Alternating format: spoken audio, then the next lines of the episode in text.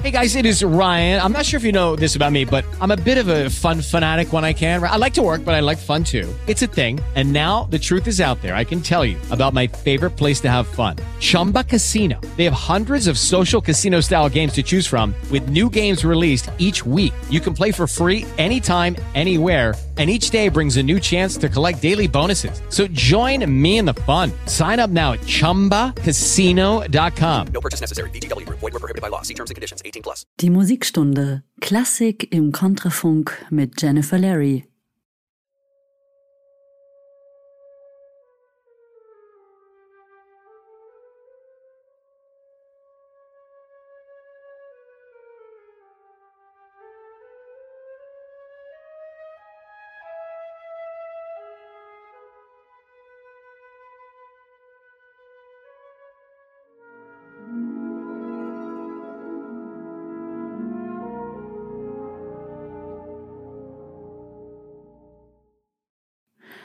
Willkommen zur Musikstunde beim Kontrafunk. Mein Name ist Jennifer Larry, ich bin Opernsängerin. In der heutigen Folge sprechen wir über eine besondere Kompositionstechnik, die von vielen klassischen Komponisten im Laufe der Geschichte verwendet wurde. Klangmalerei. Klangmalerei oder auch Tonmalerei bezieht sich auf eine Technik, bei der Musik verwendet wird, um Geräusche aus der natürlichen Welt zu imitieren, zum Beispiel Tiere, Wetter oder andere Umweltgeräusche. Klangmalerisch können auch Stimmungen oder auch Charaktere ausgedrückt werden. Sie ermöglicht es Komponisten einzigartige und einprägsame Klanglandschaften zu schaffen und kann einem Musikstück eine zusätzliche Ebene der Erzählung und der Emotion verleihen. Klangmalerei wurde im Laufe der Geschichte von vielen klassischen Komponisten verwendet und ist auch heute noch eine beliebte Technik. Mein erstes Beispiel für Klangmalerei ist eine Oper, die mich seit Beginn meiner professionellen Karriere als Sängerin begleitet. Mit 19 Jahren sang ich damals noch als Mezzosopran den Hänsel in Engelbert Humperdings Hänsel und Gretel. Meine erste Hauptrolle in einem Theater, damals in Bad Hall in Oberösterreich. Drei Jahre später im gerade neu eröffneten neuen Musiktheater Linz gab ich das Sand- und Taumännchen, das ich liebevoll Saumännchen nannte. Als Sandmann kam ich ballonförmig elefantenartig auf die Bühne. Der solche Art kostümierte Sandmann sollte trotz seiner Masse mit balletöser Leichtigkeit seine weiße Watte pusten und die Kinder so in den Schlaf wiegen. Als Taumann kurz darauf porträtierte ich den Kontrast hierzu. In einem eng anliegenden silbernen Körperanzug und mit durchsichtigen angenähten Bällen, die luftige Seifenblasen darstellen sollten, kam ich von oben herabgeflogen und zerplatzte die mit mir fliegenden Seifenblasen während meines Singens und weckte so die zwei Protagonisten wieder auf. Fast zehn Jahre ist diese Inszenierung schon her, und doch ist diese Produktion nach wie vor so klar in meinem Gedächtnis, als wäre es gestern gewesen. Der damalige Intendant Rainer Menneken hatte ein unglaublich magisches Bühnenbild und zauberhafte Inszenierung auf die Bühne gestellt. Es war eine seiner letzten Inszenierungen im Theater und mit dieser Oper hat er sich seinen eigenen Kindertraum verwirklicht. Das war deutlich spürbar, nach wie vor empfinde ich diese Produktion einer der schönsten, in der ich mitwirken durfte. Weitere zwei Jahre darauf sang ich noch in einer Kinderfassung im Schlosstheater Schönbrunn in Wien die Gretel. Fehlt mir also nur noch die Hexe und die Mutter. Dann habe ich alle Rollen durch. Ungewöhnlich, dass es in einer Oper so viele weibliche Rollen gibt. Streng genommen ist nur der Vater männlich besetzt. Die Hexe wird allerdings auch gerne von einem Charaktertenor gesungen, was ich persönlich spannender finde als die Interpretation durch einen Mezzosopran oder Sopran. Der oft nasalere und spitze Klang eines Charaktertenors gibt den stimmlichen Charakter der Hexe in meinen Ohren am authentischsten wieder. Hänsel ist zwar ein Bub, aber eine Hosenrolle und ist demnach von einem Mezzosopran zu singen. Eine der wesentlichsten Szenen der Oper, in der Humperdinck die Klangmalerei sehr wirkungsvoll einsetzt, ist der Hexenritt, das Vorspiel zum zweiten Bild, das direkt die Waldszene einleitet. In dieser Szene hört man, wie die Hexe auf ihrem Besen abhebt und durch die Luft fliegt in Richtung ihres Pfefferkuchenhauses. Hier verwendet Humperdinck schnelle, rasende Rhythmen sowie dissonante und bedrohliche Harmonien, um ein Gefühl von Spannung und Gefahr zu erzeugen. Die Musik fängt das Gefühl von Flucht und Bewegung sowie die Vorahnung des drohenden Untergangs perfekt ein. Wir hören eine Aufnahme, die seit einem guten Jahrzehnt vertraut in meinen Ohren klingt. Die Wiener Philharmoniker unter dem Dirigat von Sir George Salty.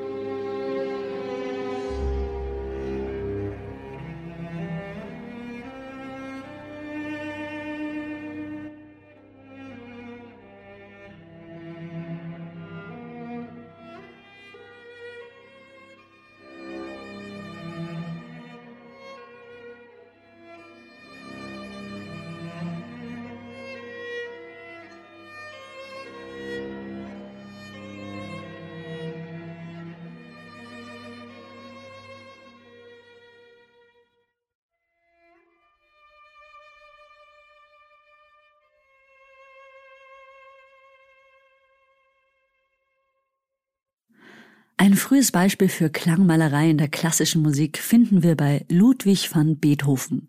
Nicht nur in seinen Symphonien, wie zum Beispiel in seiner oft gespielten sechsten Symphonie, die Pastorale, sondern auch in seinen Klavierstücken. Ein beliebtes Beispiel ist sein Rondo Capriccio Opus 129 oder auch Wut über den verlorenen Groschen. Das Stück ist eine musikalische Darstellung von Beethovens Frustration und Wut über den Verlust eines Groschens und seiner Entschlossenheit, ihn wiederzufinden. Eine Szene, die bestimmt ein jeder schon erlebt hat und nachempfinden kann. Der Untertitel Wut über den verlorenen Groschen ausgetobt in einer Kaprize stammt nicht von Beethoven, sondern wurde vermutlich von Beethovens Sekretär und Biografen Anton Schindler hinzugefügt. Und man kann auch durchaus die beiden Motive des Rondo-Themas, den aufsteigenden Dreiklang und die nachfolgende schnelle Sechzehntelbewegung als Hüpfen und Kreiseln des Groschens und die sich wiederholenden Akkorde der linken Hand als wütende Begleitung interpretieren. Die originale Bezeichnung alla Ingarese, also auf ungarische Art, bezieht sich auf die Lebhaftigkeit. Das Temperament und quasi un capriccio meint die Launenhaftigkeit und Eigenwilligkeit, mit der die Motive kombiniert, modifiziert und überraschend in unerwartete Tonarten versetzt werden. Jedoch so, dass sie immer in ihrer grundlegenden Gestalt erkennbar bleiben und sich, wie es sich für ein Rondo gehört, zwischendurch wieder in ihrer Ausgangsgestalt zeigen. Obwohl dieses G-Dur-Rondo die Opuszahl 129 trägt, ist es kein spätes Werk.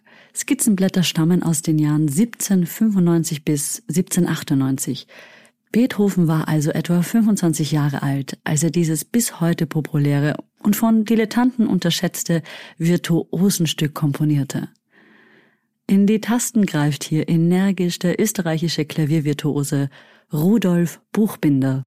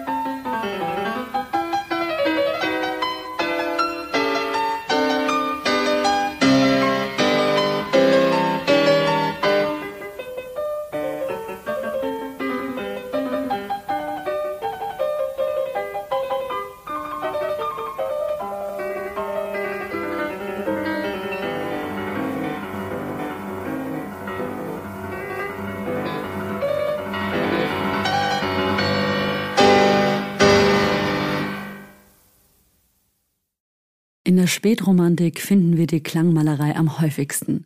So ist allen voran Richard Strauss dafür bekannt. Neben den eindrucksvollen musikalischen Bildern in Also sprach Zarathustra, in der Tondichtung Till Eulenspiegel oder in der einzigartigen Alpensymphonie hat Strauss weitere bemerkenswerte Beispiele für Klangmalerei komponiert. In Don Juan entwirft Strauss ein musikalisches Porträt des legendären Wüstlings Don Juan, wobei er schwungvolle Melodien und hochfliegende Harmonien verwendet, um den leidenschaftlichen und abenteuerlichen Geist der Figur einzufangen. Die Musik ist voller Energie und Bewegung, wobei Strauss eine kraftvolle Orchestrierung und dynamische Kontraste einsetzt, um ein Gefühl von Drama und Aufregung zu erzeugen. Das Stück beginnt mit einem heroischen Thema, das Don Juan selbst darstellt. Die Musik ist mitreißend, voller Energie und Leidenschaft. Sie drückt den Sinn der Figur für Wagemut und Abenteuer aus. Dieses Thema bildet den Rahmen für den Rest des Stücks, das eine musikalische Erkundung von Don Juans Beziehungen und Taten darstellt. Im weiteren Verlauf der Musik führt Richard Strauss verschiedene Themen und Motive ein, um die Frauen in Don Juans Leben darzustellen.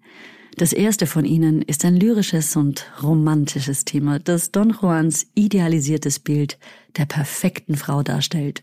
Die Musik ist voll üppiger Harmonien, die für das Gefühl der Schönheit und des Staunens stehen, das Don Juan empfindet, wenn er an seine ideale Frau denkt.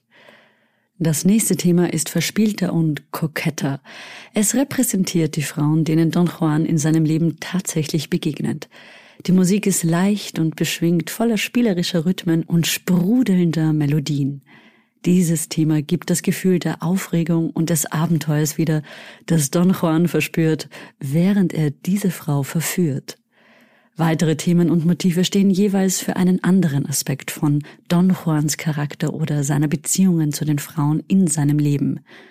Die Musik ist voller dramatischer Kontraste und wechselt zwischen kühnen und heroischen Passagen und zarten und romantischen Momenten. Strauss schuf durch Klangmalerei das musikalische Porträt eines komplexen und vielschichtigen Charakters. Die Tondichtung des Komponisten ist ein 18-minütiges Werk, das in seiner ganzen Pracht den Rahmen dieser Sendung sprengen würde. So werden wir in die erste Hälfte des Frauenverführers reinhören in einer dynamischen Aufnahme der Berliner Philharmoniker und Herbert von Karajan.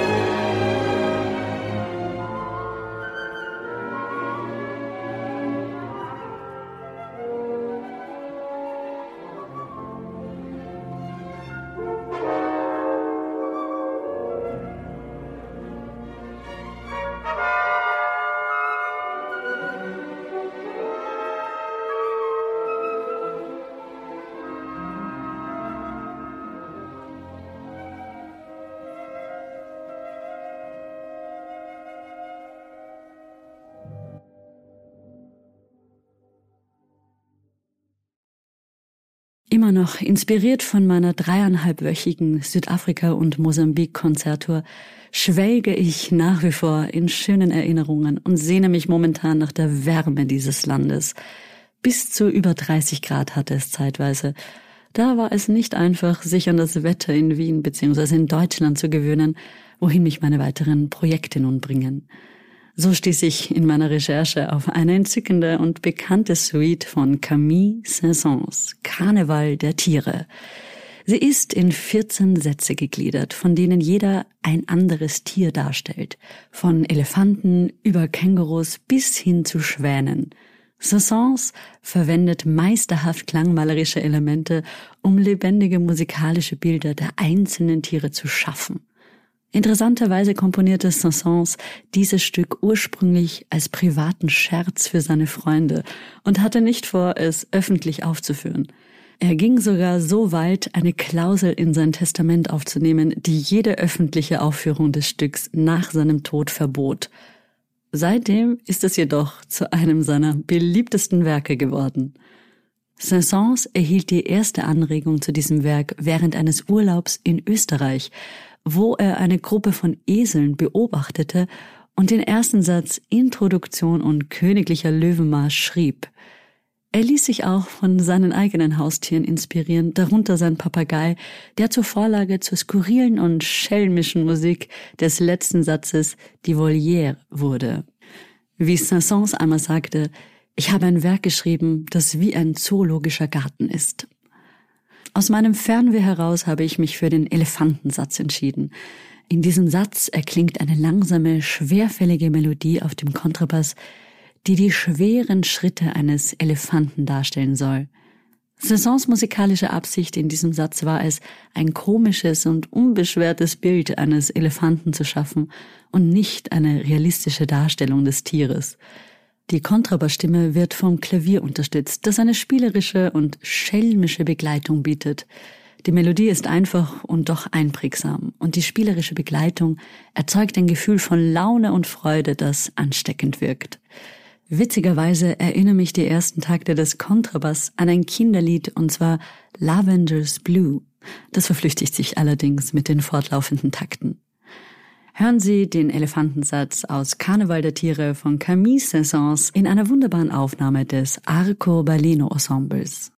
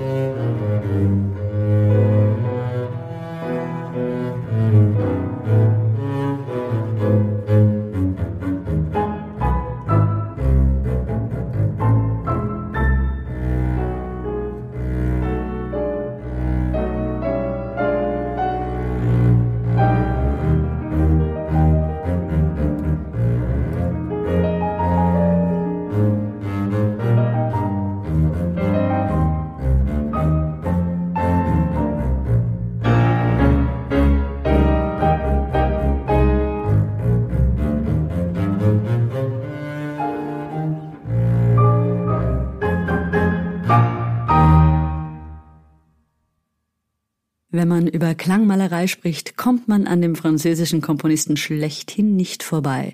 Claude Debussy schuf mit dem Prélude à l'après-midi d'un Faun oder Prélude zum Nachmittag eines Fauns ein exquisites und sinnliches Werk, das von der klassischen Musikliteratur nicht nur wegzudenken ist. Debussy, der für seinen impressionistischen Stil bekannt war, zeichnet sich durch die Verwendung unkonventioneller Harmonien sowie zarter Melodien aus. Die lebendigen Klangbilder sind ein Inbegriff von Klangmalerei. Im Prélude à l'après-midi d'enfant veranschaulicht er diesen Satz auf brillante Weise, indem er das verträumte, mystische Wesen des Fabelwesens einfängt. Im einleitenden Flötensolo stellt Debussy den Founder, der aus seinem Schlummer in einem üppigen Wald erwacht. Die Melodie schwebt mühelos und erzeugt ein Gefühl der Sehnsucht, was ein typisches Merkmal von Debussys Musik ist. Debussy malt ein eindrucksvolles Bild des Fauns, der durch den Wald wandert, den Nymphen nachjagt und seine wilde Natur umarmt. Debussy sagte einmal, Musik ist der Raum zwischen den Noten, dies scheint insbesondere für dieses Stück zu gelten. Er verwendet stille und sanfte Klänge, um eine ätherische Atmosphäre zu schaffen, die es den Zuhörern ermöglicht, sich mit ihrer Fantasie zu verbinden und sich ihren innersten Wünschen hinzugeben. À l'après-midi d'Afun ist ein Gedicht des französischen Dichters Stéphane Mallarmé aus dem Jahr 1876. Das Gedicht beginnt damit, dass der Faun aus einem Traum erwacht, in dem er eine schöne Nymphe gesehen hat. Er beschreibt den Traum als verschwommen und verwirrend, aber er kann sich noch an das Bild des Körpers der Nymphe und den Klang ihres Lachens erinnern. Als er sich umschaut, stellt er fest, dass der Wald ruhig und still ist und die Sonne auf ihn herabscheint. Er ist beeindruckt von der Schönheit der Welt um ihn herum und verspürt Sehnsucht nach der Nymphe, die er in seinem Traum gesehen hatte. Der Faun beginnt durch den Wald zu wandern und stößt dabei auf verschiedene Gegenstände und Sehenswürdigkeiten, die ihn an die Nymphe erinnert. Er sieht ein Wasserbecken und stellt sich das Spiegelbild der Nymphe drin vor. Er sieht die Spuren von Tieren und stellt sich vor, wie die Nymphe durch den Wald läuft. Während er weiter wandert, verliert sich der Faun immer mehr in seinen eigenen Gedanken und Sehnsüchten. Er wird von seiner Sehnsucht nach der Nymphe verzehrt und beginnt sich alle möglichen Szenarien auszumalen, in denen sie zusammen sein könnten. Das Gedicht endet damit, dass der Faun sich ins Gras legt, immer noch in seine eigenen Gedanken versunken. Er erkennt, dass die Nymphe nur ein Hirngespinst ist, aber er kann die Sehnsucht nach ihr nicht abschütteln. Das Gedicht ist eine sinnliche und traumhafte Erkundung von Sehnsucht und Fantasie und es wurde im Laufe der Jahre auf viele verschiedene Arten interpretiert. Manche sehen darin eine Huldigung der natürlichen Welt und ihrer Schönheit, andere eine Meditation über die Grenzen der menschlichen Erfahrung und die Macht der Fantasie. Wenn Sie also auf der Suche nach einer musikalischen Flucht in einen mystischen Wald sind, lassen Sie sich von Debussys Prélude à la Pré-Midi d'Enfant auf eine Reise mitnehmen, die ihresgleichen sucht. Die Berliner Philharmoniker geben mit Claudio Abbado die mystische Stimmung des Stückes perfekt wieder.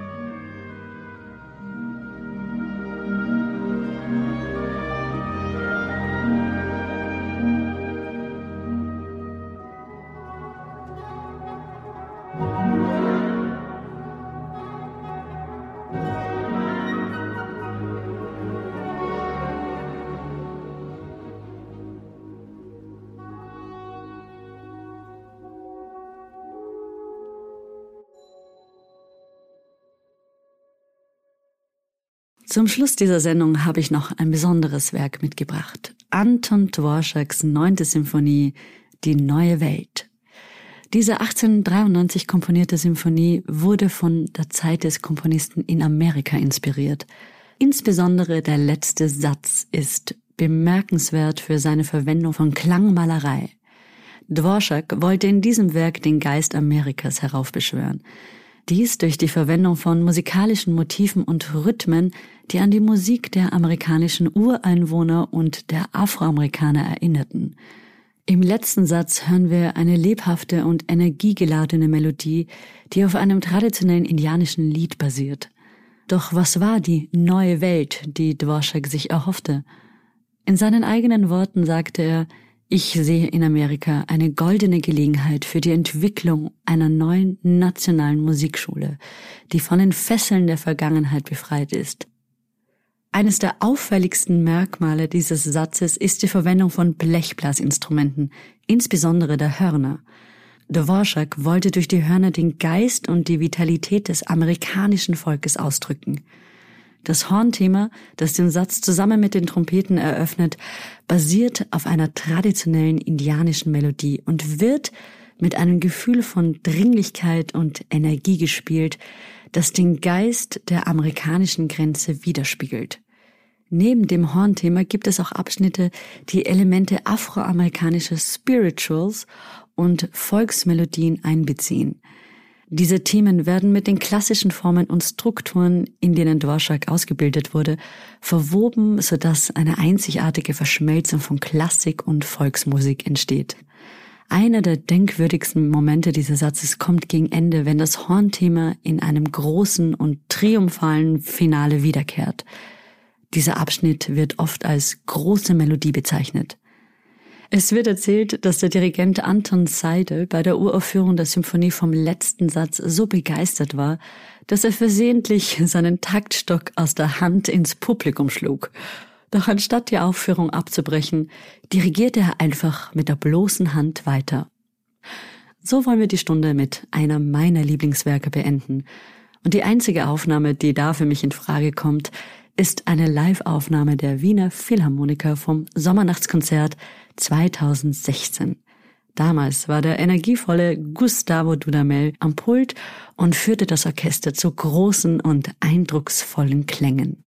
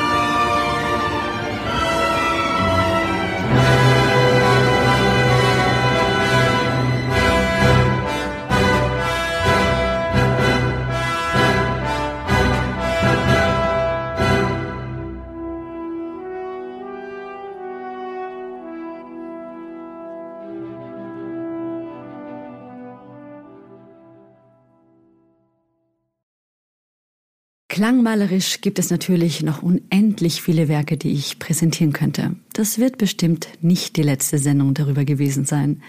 Es begeistert und inspiriert mich gleichermaßen, wenn sich die Naturklänge mit den Instrumenten vereinen und so viele schöne und positive Assoziationen hervorrufen. Ich hoffe, ich habe Ihre Fantasie ebenso angeregt und bereichert. Ich darf erwähnen, dass diese Sendung von unserem Tontechniker Klaus Appel des Kontrafunk inspiriert wurde. Er hat mich auf die Idee gebracht und auch einige musikalische Vorschläge geliefert. Ich bin immer offen für Anregungen oder Wünsche. Sie können diese gerne in den Kommentaren schreiben oder eine Mail an info@kontrafunk.radio schreiben. Gerne nehme ich auch Kritik oder Lob entgegen. In diesem Sinne darf ich mich für heute verabschieden. Mein Name ist Jennifer Larry und das war die Musikstunde beim Kontrafunk.